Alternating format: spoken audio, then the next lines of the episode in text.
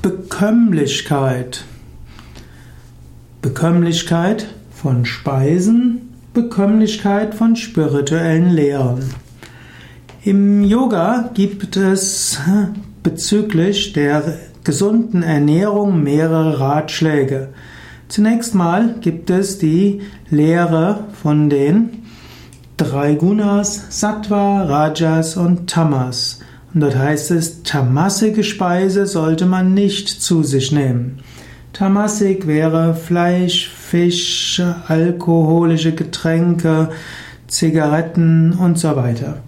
Das ist erstmal Tamasik.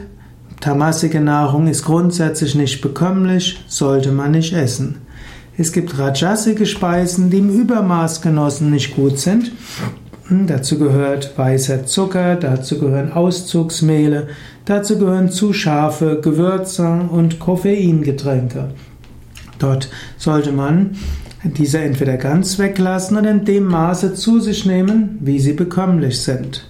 Gut, und dann gibt es sattwige Nahrungsmittel und sattwige Nahrungsmittel sind dann eben Vollkorn, Getreide, Hülsenfrüchte, Gemüse, Salate und Obst.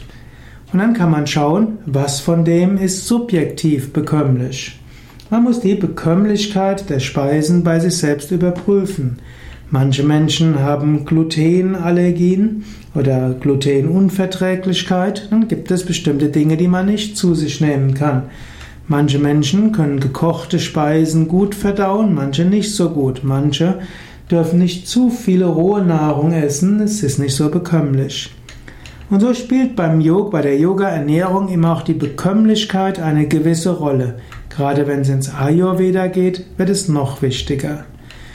Um herauszufinden, was einem bekommt, ist erstmal wichtig, alles wegzulassen, was einem nicht bekommt. Wenn man erstmal die unbekömmlichen Dinge weglässt, dann wird die innere gesunde Intuition kommen und einem sagen, was wirklich gut ist und was nicht gut ist.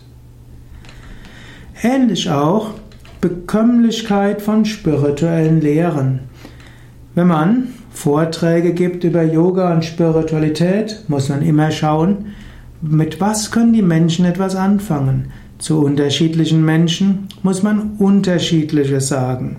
Es kommt nicht nur bei dem, was man sagt, darauf an, was man sagt, sondern es kommt darauf an, zu wem spricht man. Und dann kann man überlegen, wie kann man das, was man sagen will, so sagen, dass der andere etwas damit anfangen kann.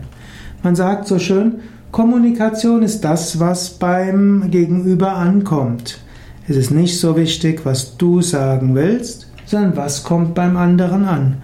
Und so musst du immer überlegen, wie das, was du sagen willst, bekömmlich herüberkommen kann, dass du, dass der andere etwas damit anfangen kann. Ja, das war ein Eintrag im Bewusst-Leben-Lexikon von wiki.yoga-vidya.de. Mein Name Sukadev Bretz, Gründer von Yoga Vidya.